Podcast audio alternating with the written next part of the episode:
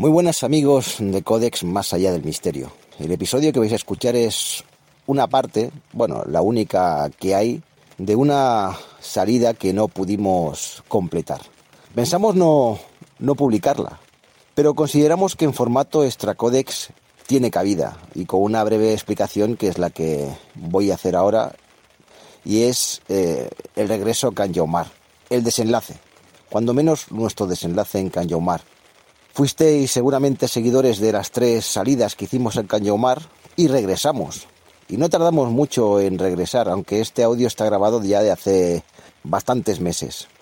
¿Qué sucedió?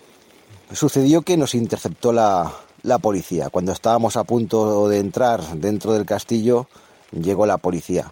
Es un spoiler, se puede decir, creo que no pasa nada, porque además no hay ninguna grabación de ellos porque nos pidieron expresamente no ser Esto sucedió porque cuando estamos a punto de, entrar se produjo una situación un tanto desaforada entre nosotros.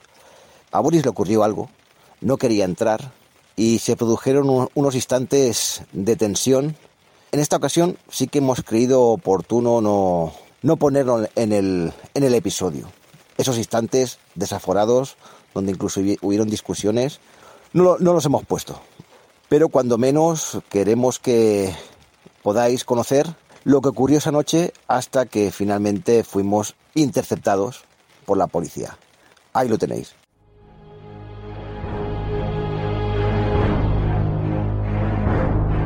Extra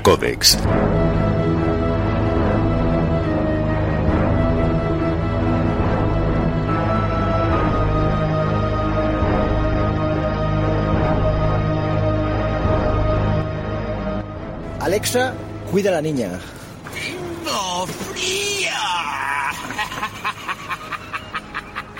Este es un mensaje que eh, el asistente virtual de Amazon, desde hace algún tiempo, cuando emitías este, esta pregunta, este pedido, esta solicitud, pues te salían mensajes de terror, mensajes de carcajadas, pero desde hace algún tiempo hay como un blanqueamiento, se ha borrado todo esto y se dice en, la, en YouTube, en algunos bueno, algunos influencers indicando de que todo esto es mentira, que no pasó y de hecho pasaba, decías Alexa, y se emitía ese mensaje extraño. Kiko Malder, buenas noches. Buenas noches, colegas. A ver, yo, yo estoy flipando porque yo, yo lo dije de un principio, no sé si los, más los más veteranos ya se acuerden, eh, por ejemplo, de un programa en Bañolas, y ahí comentamos una cosita que yo tuve, yo tuve, y tantos otros como YouTube, lo que se dedican es a menospreciar o a difamar o a, o hacer que las cosas que están ocurriendo eh, parezcan falsas.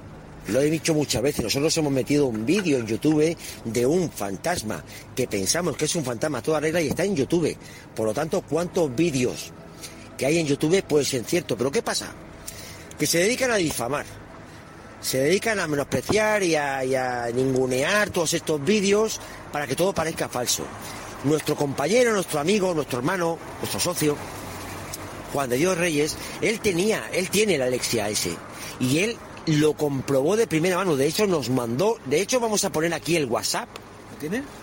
Lo tenemos, lo tenemos que tener.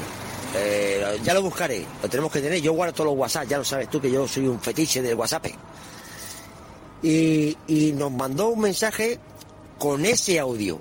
Alexia, cuida a la niña y salía, ¿sabes? Y de pronto tú te metes en el YouTube e intentas verlo, verificarlo y te sale un notas, un personaje, como si fuera un anodino, anodino, anodino, anodino, eh, y te dice que eso es mentira.